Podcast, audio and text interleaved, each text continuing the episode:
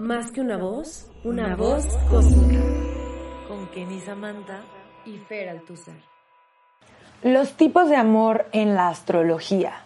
Y antes de que vayan a preguntarle su signo zodiacal a su crush, déjenme decirles que en este capítulo vamos a profundizar más en qué es lo que busca cada signo en el amor, en una relación de pareja, no si Virgo queda con Leo, porque obviamente ya sabemos que no quedan.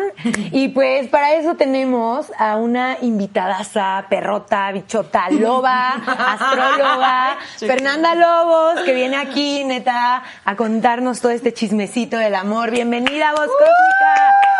Oye, qué intro. Literal loba. Loba. Eh, pues bueno, mi nombre es Fernanda Lobo y hoy vamos a estar hablando de un tema que me preguntan muchísimo en redes sociales. De hecho, es el tema que más les interesa, que es el tema literalmente de la compatibilidad eh, entre los signos, ¿no? Y pues aquí quiero entrar a decir que siempre les digo, es que no te puedo decir eh, si eres compatible por tu signo solar. Necesito saber tu Venus, Exacto. tu Marte y literal necesito ver tu carta y la de tu pareja. Sí, exacto, porque es como, no, no, la compatibilidad no lo puedes ver solamente por eso, ¿no? Ese es el primer error que hay que desmentir. Sí, el, de neta buscar Acuario y Géminis. sí. Es- y porque obviamente no, o sea, una persona justo se rige a través de su carta astral y de un chingo de cosas más que influyen en cómo va a funcionar una pareja. Pero creo que sí es como muy, pues muy importante saber qué tipo de amor buscan cada signo, porque no es lo mismo lo que yo busco como Libra a lo que Fer busca como Acuario. Creo que en eso sí podríamos definir para como que nos vayamos dando una idea si le entramos o no con ese amorcito, si queremos arriesgarnos o no. Una guía, una guía Una para guía. poder profundizar un poco más. Sí, literalmente yo cuando conozco a alguien, lo primero que le pregunto es, a ver, dame tu hora de nacimiento y le busco la carta natal y ahí veo como que, que sí, que no, y ya sí veo ciertos aspectos, digo, híjole, me voy a ir con cuidadito aquí. Pero la carta natal es súper importante, quiero mencionar que eh, la casa 5, la casa 7 y la 8 nos hablan como de cómo vamos a estar viviendo a nivel como amoroso, ¿no? O sea, a nivel romántico, a nivel sexual, eh, y pues ya como en una relación. Y aquí quiero empezar a decir que la casa 5 es literalmente cuando estás dating con la persona, cuando la estás conociendo, cuando estás saliendo, a lo mejor una, dos, tres saliditas. La casa 6 vendría a ser cuando ya estás como a lo mejor ya van más de 10 salidas y ya lo estás conociendo, ya literalmente andan quedando y ya empiezas como que a sacar la garra, ¿no? Como que ya no me está gustando. Por ejemplo, yo tengo mi casa 6 en Scorpio, entonces ya estoy así de que stalker, ya estoy viéndole todos los issues. Y en mi casa 5 tengo al Libra, entonces es como que buena onda al principio, como muy social. Ya la casa 7 en Sagitario ya habla de que quiero como a lo mejor aventurarme con mi pareja, ¿no? O sea, como... Pero también me habla de que me da miedo el compromiso. O sea, cuando ya veo que las cosas a lo mejor se están poniendo un poquito más serias, es como, híjole, me hago un poquito para atrás, ¿no? Y a la casa 8 este, nos habla de la intimidad, que tanto nos queremos comprometer con la persona. Entonces, esta está en Capricornio, entonces sí tengo así como, ya me, gusta, me gustaría darle como una formalidad más como estructurada, ¿no? Entonces, aquí lo que es importante para el tema de compatibilidad es revisar dónde tenemos a Venus y dónde tenemos a Marte, porque Venus es el planeta del amor, cómo amamos y también los gustos de la persona. Entonces, obviamente tienes que saber qué le gusta para poder como empezar a conocerla. Y Marte es como cómo actúa, pero también es el impulso sexual, o sea, lo que nos importa, cómo nos vamos a desenvolver en la intimidad, ¿no? Y algo muy importante que también hay que revisar es la luna, porque es cómo la persona va a reaccionar emocionalmente a todo lo que le suceda. Entonces, a mí me parece que esos tres, esas tres eh, posiciones son importantes en la carta natal. Ya ven cómo no es solo el signo solar y ustedes queriendo checar así rápidamente. Porque justo una vez yo hice como esta lectura de carta, carta natal con, Como sinastría. ajá, con mi expareja. Y había cosas que decía, verga, o sea, nos llevamos súper chido por decir en Marte, que los dos teníamos Marte en Leo, entonces, verguísima. Claro. Pero justo en la otra, como, ¿qué, qué esperabas tú de esa relación? Chocábamos totalmente, ya sabes. ¿Cómo, ¿Cuál era ese? Venus. Venus. Venus, ¿qué es lo que esperas en tu pareja? Sí, lo que te atrae en el otro, ¿no? Ajá, y es muy importante porque no siempre sabemos que esos planetas son hasta luego más importantes que el signo solar De hecho. cuando buscas una compatibilidad. Y por ejemplo, nos podríamos hacer una listita así de por signos, por ejemplo, de cuál es su mayor compatibilidad y su peor compatibilidad. Sí, bueno, voy a empezar aquí como a mencionar que primero hay que identificar como los elementos, el elemento de cada signo, ¿no? Los de fuego, eh, los de tierra, los de agua y los de aire. Entonces, obviamente, los de aire y los de fuego pues se van a llevar muy bien. ¿Por qué? Porque literalmente el aire pues prende el fuego, ¿no?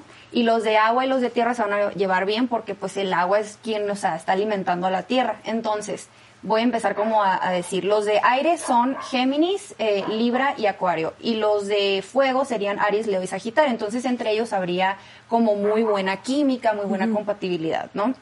Eh, y los de tierra son Tauro, Virgo, Capricornio, y los de agua son Cáncer, Piscis y Escorpio, entonces entre ellos también habría buenas compatibilidades. Hablando de Aries, Aries obviamente se va a llevar bien con los signos de fuego. Aries es un signo que quiere como que la, la persona, hablando del tema, si lo tienes en Venus, eh, quiero una persona que, que no la aburra, o sea, que siempre esté como queriendo hacer algo, que vamos aquí, que vamos allá, porque se aburre, o sea, Venus en Aries es súper apasionado. Yo tengo Venus en aire, en aire nada más por si les interesa saber. Por si quieren saber. Eh, literalmente es como muy apasionado, es como muy de ir, y aparte va a ser el conquistador, te va a casar, o sea, siendo mujer o hombre te va a casar, ¿no? Eh, hablando ya del siguiente signo que es Tauro, Tauro busca seguridad económica y material, o sea, realmente busca estabilidad en la pareja y que obviamente te vaya bien económicamente o que tengas tus propias cosas, ¿no? Eh, hablando de Géminis, Géminis pues necesita alguien que le esté platicando, que le esté estimulando la mente, porque si no se aburre, o sea, realmente Géminis se aburre muy fácilmente, sabrás tu luna en Géminis, mi ascendente Géminis, nos aburrimos muy, muy fácilmente. Entonces ocupa alguien que también sea inteligente, también les importan las personas inteligentes, o sea, porque pues tienen, de qué vamos a hablar, ¿no? Que haya tema. Eh, después de Géminis sigue Cáncer y Cáncer, bueno, en esta que le esté diciendo mi amor, te amo y que le estén haciendo eh, cariñitos todo el tiempo, así, así es Cáncer. Y que y si le cocinas o si estás como atento, es, a Cáncer le encanta. Y también le encanta que le digas que lo amas, que lo quieres, que lo adoras, ¿no? Y les cuesta mucho soltar el pasado a Cáncer, demasiado. Después de cáncer sigue Leo y pues Leo le encanta que lo admiren. Literal que les dicen, qué hermosa, qué hermoso te ves, eres el más guapo, la más guapa. O sea, les encanta que lo estén adulando, la verdad. Eh, y son muy apasionados también. A mí me encanta Leo, me encanta, me encanta Leo. A mí también me encanta Leo. Eh, está, muy heavy, la verdad. Yo aparte tengo mi luna en Leo y de verdad sí, es un signo muy creativo aparte, ¿no? también a Leo le llamaría la atención a alguien que que llame la atención, o sea, le gusta llamar la atención, pero creo que también le gustaría a alguien que como que su pareja llame la atención, ¿no?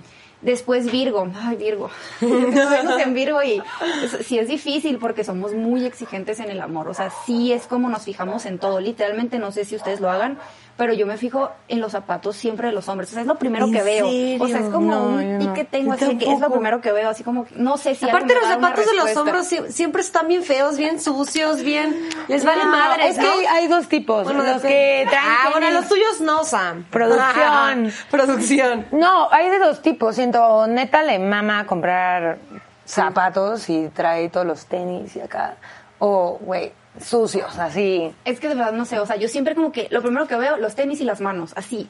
Lo primero, si, o sea, si tienen como algo bien ahí, digo, ok, o sea, punto a su favor, ¿no?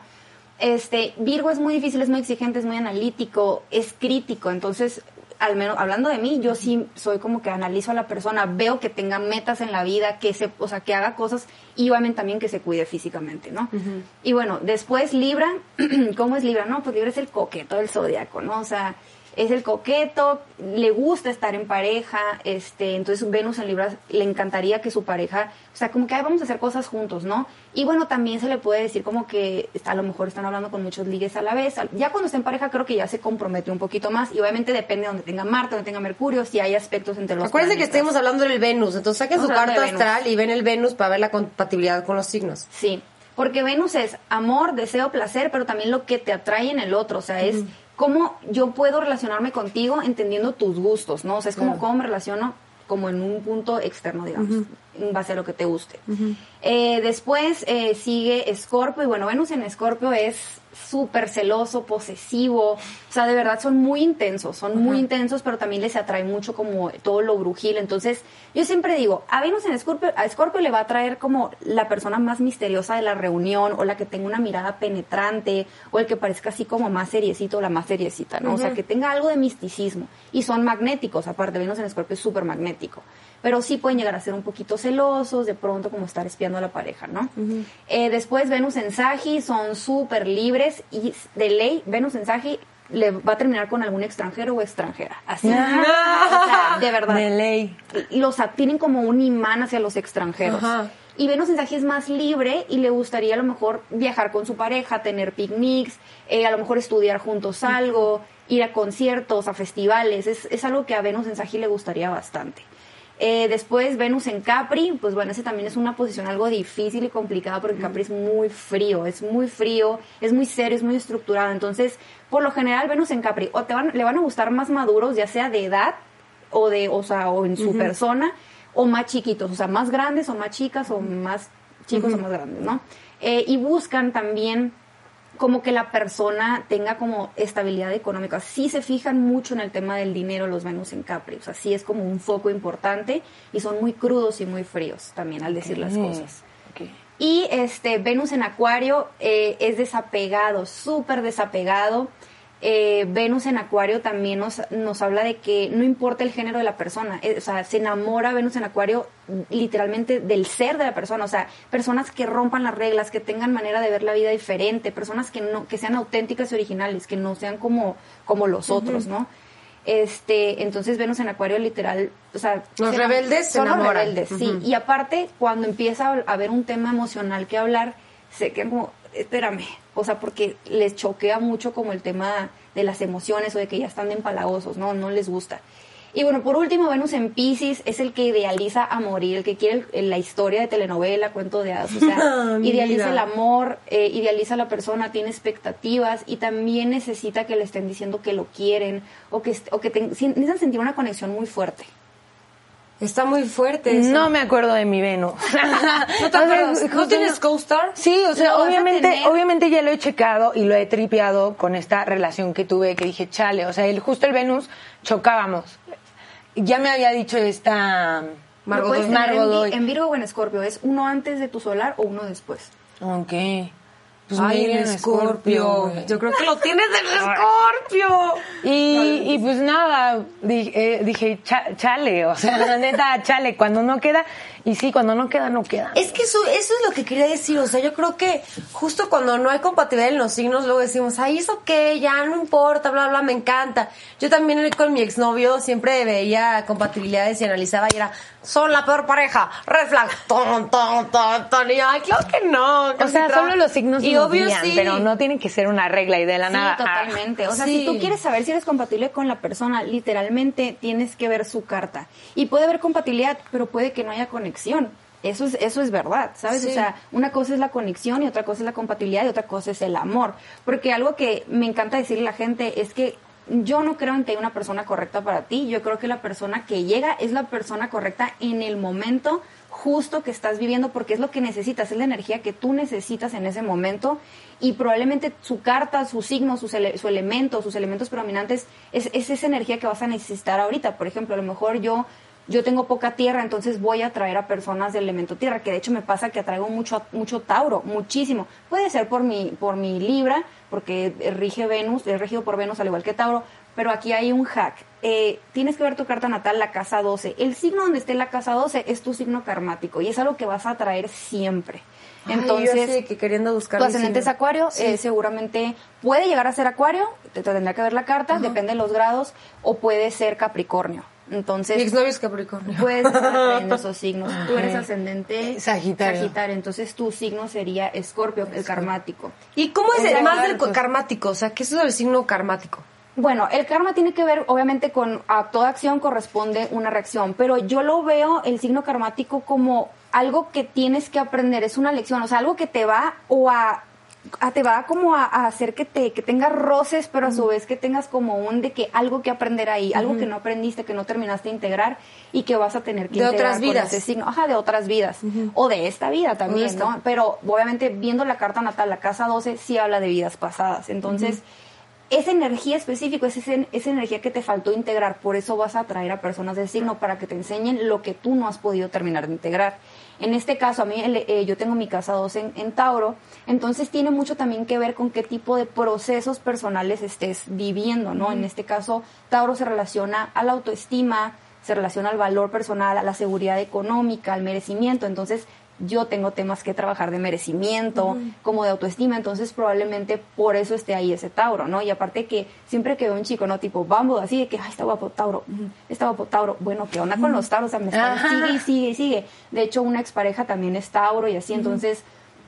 O sea, es súper normal que vayas atrayendo como que esa, energía, ¿no? Entonces, revisen también su casa 12 porque pueden estar atrayendo a personas de ese signo como parejas, como amistades, en general, ¿no? Personas en su familia incluso también que tengan como muy predominantes esos signos. Y la luna también es importante analizar para checar la compatibilidad, ¿no? También la luna te dice cómo te gusta que te amen, ¿no?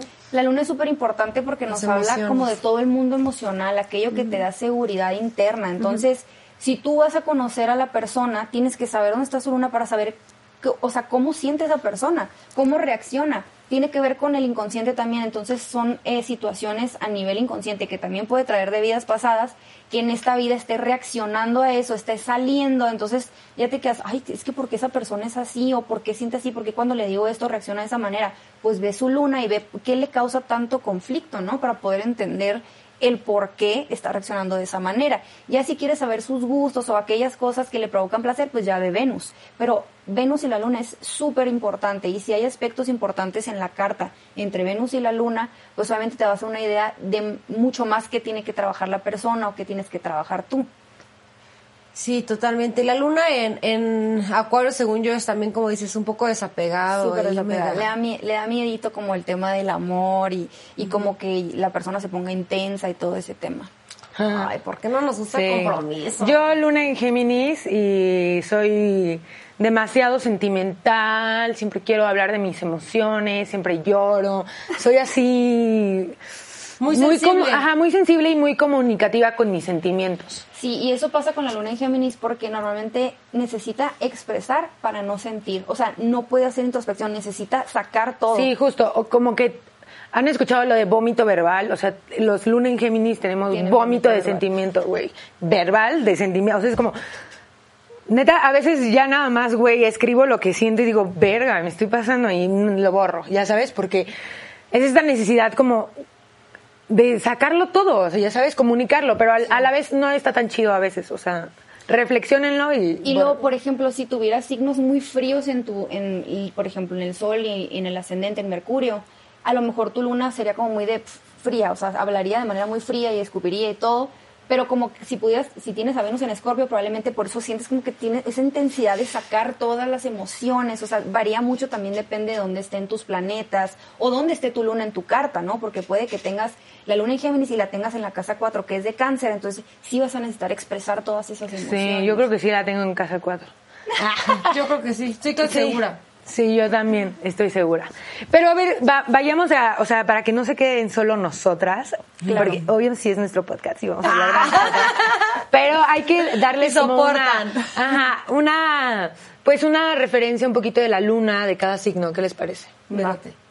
Bueno, la luna en Aries es una luna que siente de manera obviamente intensa y es muy impulsiva a veces, tiene reacciones emocionales muy impulsivas y a veces no se fija si está lastimando al otro, o sea, simplemente hace las cosas por hacerlas y está también mucho en conflicto siempre o con su pareja o con su mamá. La luna en Aries tiene que estarse peleando siempre, o sea, no está a gusto si no se pelea.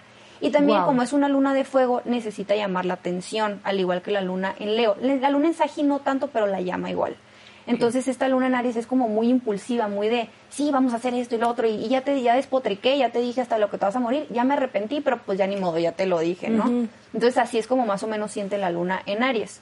La luna en Tauro eh, es una luna que siempre va a buscar su seguridad emocional y económica, literal, o sea, va, o sea, son las típicas lunas que su mamá les tenía de que la comidita bien hecha, la cobijita limpia para que el niño no batalle, ¿no? Entonces, como viene de, sentir eso de mamá, pues obviamente va a buscar eso en la pareja también, que la pareja le dé seguridad económica y seguridad emocional. Entonces, las lunas centauros siempre van a tener sus ahorros y van a estar buscando, este, como les gusta vestirse bien, les gusta comer bien, o sea, siempre las comodidades materiales es básico para las lunas centauro.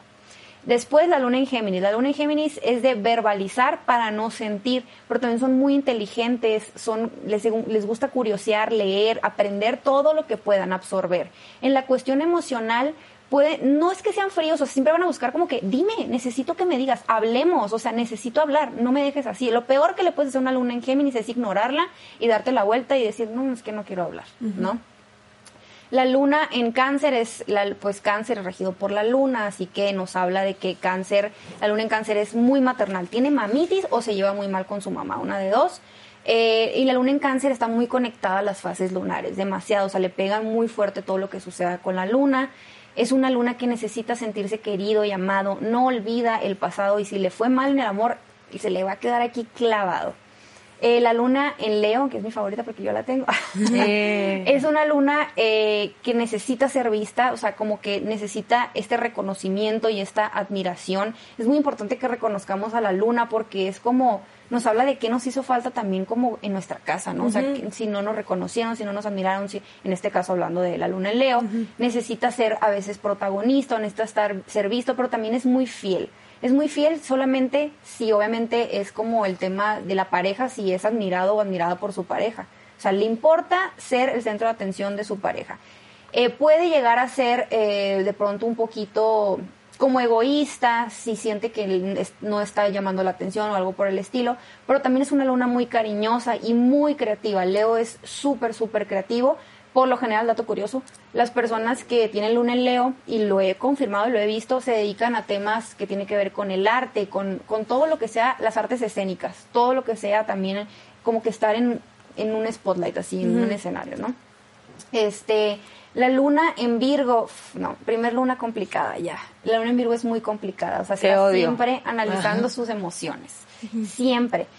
Pero no lo expresa, es como llegas con la luna en Virgo, de, oye, ¿cómo estás? ¿Todo bien? Te siento raro. No, todo bien, todo bien. O sea, se lo guarda todo. Ay, no. Y aparte, o sea, es ansiosa. O sea, es súper ansiosa. Por todo se estresa, por cosas bien insignificantes. Y aparte son eh, súper como de la limpieza, del aseo. O sea, tienen que tener todo clean porque si no, ya están con los pelos de punta, ¿no? Sí, toc, toc. Sí, o sea, literal tienen TOC los, los Virgo. Más en la luna. Los que lo tienen en el ascendente vienen a aprender un poquito a organizarse y a ser limpios. Yo quiero comprobar que algunos ascendente Virgo son un poquito sucios o descuidados. Este, la luna, que sigue Virgo, sigue Libra, Libra, ¿no? La luna en Libra es es súper de, ay, la social, la- quiere quedar bien, quiere complacer a todo el mundo y por eso a veces se estresa porque Libra es muy complaciente, lo sabemos. Se sabe. Este, Se sabe. Sí, o sea, yo también tengo hay varias posiciones de Libra, deje de serlo, obviamente, pero sí, la luna en Libra quiere complacer, es súper social, para el tema del amor es como, quiere estar en pareja, necesita estar en pareja, muchas lunas en Libra van a estar siempre en pareja, así, de novio en novia, así, de uno detrás del otro, ¿no? Eh, la luna en Escorpio, otra luna complicada, es súper intensa, o sea, la luna en Escorpio de verdad se está estresando por, por el amor siempre o por el tema de controlar, es obsesiva, es la luna que va a estoquear a Alex y va a llegar hasta al abuelito o la tía en Facebook. así. Ay, no, No, es, es cosa seria. Y bueno, también es muy mística, es muy mágica, son personas muy intuitivas, porque la luna también tiene que ver con la intuición. Entonces, la luna en Escorpio es muy intuitiva, no le puedes mentir, ya se la sabe, pero pues es súper obsesiva y necesita drama emocional, necesita sentir intensidad emocional. Tú la puedes ver muy serio, como que, o seria, ¿no? Como que, ay, no una mosca, pero por dentro trae un torbellino emocional. Después la luna en Sagi. Es una luna súper libre, necesita sentirse libre, necesita sentir que hay aventura en su vida, ¿no? O sea, obviamente también como hablamos de Sagitario que tiene que ver con el extranjero, pues la luna en Sagitario va a estar constantemente moviéndose, a lo mejor de casa, de ciudad, de país, va a necesitar vivir fuera de donde nació. Entonces en el amor puede ser, no que sea desapegado, o sea, sí va a ser intenso y pasional, pero va a ser como, mm, esta, estas lunas como más de poliamor, ¿no? Como. Bueno, a mí me, me da esa, esa vibe, ¿no? Como de, Wow. mm, llevámonos, cal- vámonos calmados, ¿no? O sea, como necesito, necesito mi espacio, necesito mi libertad. Este, después la luna en Capri es otra luna complicada, es una luna que le cuesta mucho relacionarse afectivamente con, con el otro, o sea, es muy frío, es- su enfoque está en el trabajo y en el dinero, nada más así. No quiere decir que las lunas en Capricornio, no, estoy hablando de la luna, ojo, ¿eh? porque lo me dicen, no, yo no soy así, yo sí quiero y tengo la luna en Capricornio. Pues sí, pero tienes que ver dónde tienes a Marte, a claro. Venus, donde tienes tu ascendente, o sea, Claro. todo influye. Aquí hay que entender que las cosas no son por separado, todo, o sea, todo es un conjunto, porque esa carta eres tú y tú no puedes ser solo de una manera, ¿no? O sea, tienes como tus matices, entonces es lo mismo pues con cada posición astrológica va conformando un todo. Entonces, la luna en Capri sí es muy fría y sí le cuesta como relacionarse afectivamente. Eh, luego sigue la luna en Acuario, que también es, es desapegada. La luna en Acuario le huye a las emociones, o sea, ya te pusiste romántico y ya te ghosteó, literal. Yo siempre digo que la luna en Acuario ghostea a todo el mundo. Y también es muy aventurera, también les gusta viajar. Acuario también le gusta mucho el viaje, y los viajes, perdón, y también este. Eh, Acuario necesita sentirse independiente y libre. Está en búsqueda de esa libertad. Se dice, Acuario es muy libre. No, no. Acuario está en búsqueda de esa libertad. No es que sea libre, es que la, realmente tiene una necesidad de sentirse libre. Pues, Confirmo. Ah. sí, y, le choca como las reglas. O sea, realmente le choca sentirse aprisionados, ¿no? Y la luna en Pisces es otra luna muy sentimental, como cáncer. La más, yo diría que la más sentimental o sensible es cáncer. Pero Pisces también eh, es como esta luna que anda distraída, está en las nubes, o sea, de verdad está en las nubes, se anda como siempre en su imaginación, es idealista. Las lunas en Pisces, por lo general, los creó el abuelito, la abuelita, o tienen una conexión muy peculiar con su mamá. O sea, como hay algo ahí. Eh, y las lunas en Pisces también sueñan mucho, son lunas que sueñan demasiado. Luna en Acuario puede llegar a tener también facilidad para los viajes astrales, para los sueños. Este, pero la luna en Pisces siempre está sueña y sueña y sueña y, y se acuerda perfectamente de todo. Y son muy, y son, están enamoradas del amor. Más que la persona es como, ay, vamos a ver esta, esta, lloran con todo, así, como tipo la luna en cáncer, la luna en Pisces también. Y esto es cuanto a las lunas, ¿no? La manera en que sentimos, cómo nos relacionamos afectivamente con el otro y qué nos hizo falta, ¿no? También qué es lo que nos da seguridad emocional. Y yo creo que también es muy personal ya lo que tú buscas en una pareja. O sea, si realmente no te importa que no sé, tu novia tenga luna en Pisces, hace cuenta, y sea un llorón. Ah, no es cierto. O, o, justo, o sea, siento que ya también tú sabrás, ya sabiendo esta información, si le entras o no, la verdad. Y es que para algunos, güey, que seas tan sentimental y expresivo como un cáncer y ay, así, pues no puede ser nada atractivo para otra persona, ¿no? Supongo que... Para alguien de, mucho aire. de mucho, ajá, justo, ya eso es como, ¿por qué voy a tolerar eso, no? Justo yo creo que la astrología es una súper buena herramienta para poder conocerte a ti y también a las personas que te rodean y poderlo utilizar a tu favor, no como regla de que ya no se puede o reglas absolutas, sino para algo que te dé una ventaja para poder analizarte y conocerte mejor. Sí, yo cada, o sea, yo cada vez que me adentro más a la astrología, les juro, o sea, les juro que confirmo, así, o sí, sea, está cabrón. leo a la gente y digo, ya confirmo, o sea, está rarísimo, o sea, yo también no entiendo bien todavía todo lo de los planetas, ni tienes que entenderlo todo, pero sí puedes adentrarte a conocer mejor a una persona. Y siento que, como dice Fer, es una herramienta súper súper padre, más en un tema como el amor, ¿no? Sí, es súper importante. O sea, la carta natal, la astrología en general, como herramienta de autodescubrimiento, o sea, sí te ayuda a situarte aquí en el mundo y dices, a ver, cuáles son mis issues, ¿no? Y de dónde vienen. Y, y, pues entendiéndote a ti, es que puedes a lo mejor relacionarte mejor con la otra persona y entender que tu pareja te va a proyectar tus heridas. Y a eso venimos, o sea, realmente nuestras parejas nos van a ayudar a entender pues qué nos duele y qué nos hizo falta en nuestra niñez, en nuestra adolescencia, en nuestras vidas pasadas.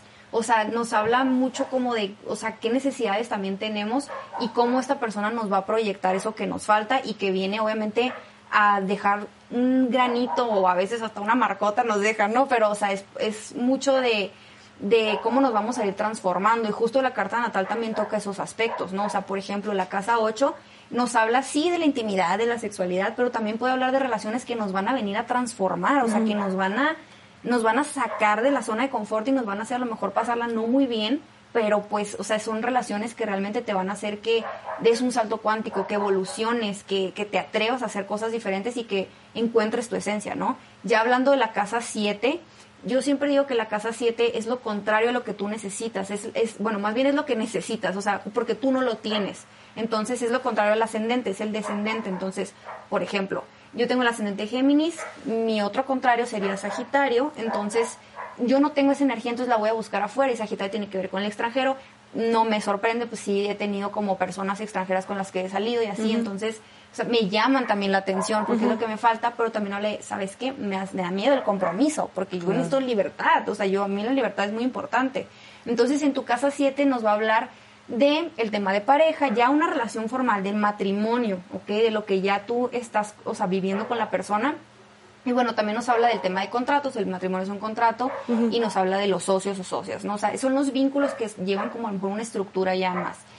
Y la casa 5 vendría a ser el enamoramiento, o sea, cuando ya está, cuando estamos ligando, el juego de la seducción, qué es lo que me atrae, ¿no? Es la Las casa maripositas cinco, es de- en el sí, estómago, eso es la casa casa cinco. cinco, literal. Ajá. Así, cuando te estás enamorando, cuando estás saliendo con la persona, cuando te la estás ligando, eh, nos habla de, también de la diversión, de cómo te la, o sea, cómo te diviertes, ¿no? Entonces, esas tres casas son súper fundamentales para entender cómo nos relacionamos. ¿no? Qué importante. Entonces la 7 siempre es el contrario de tu ascendente.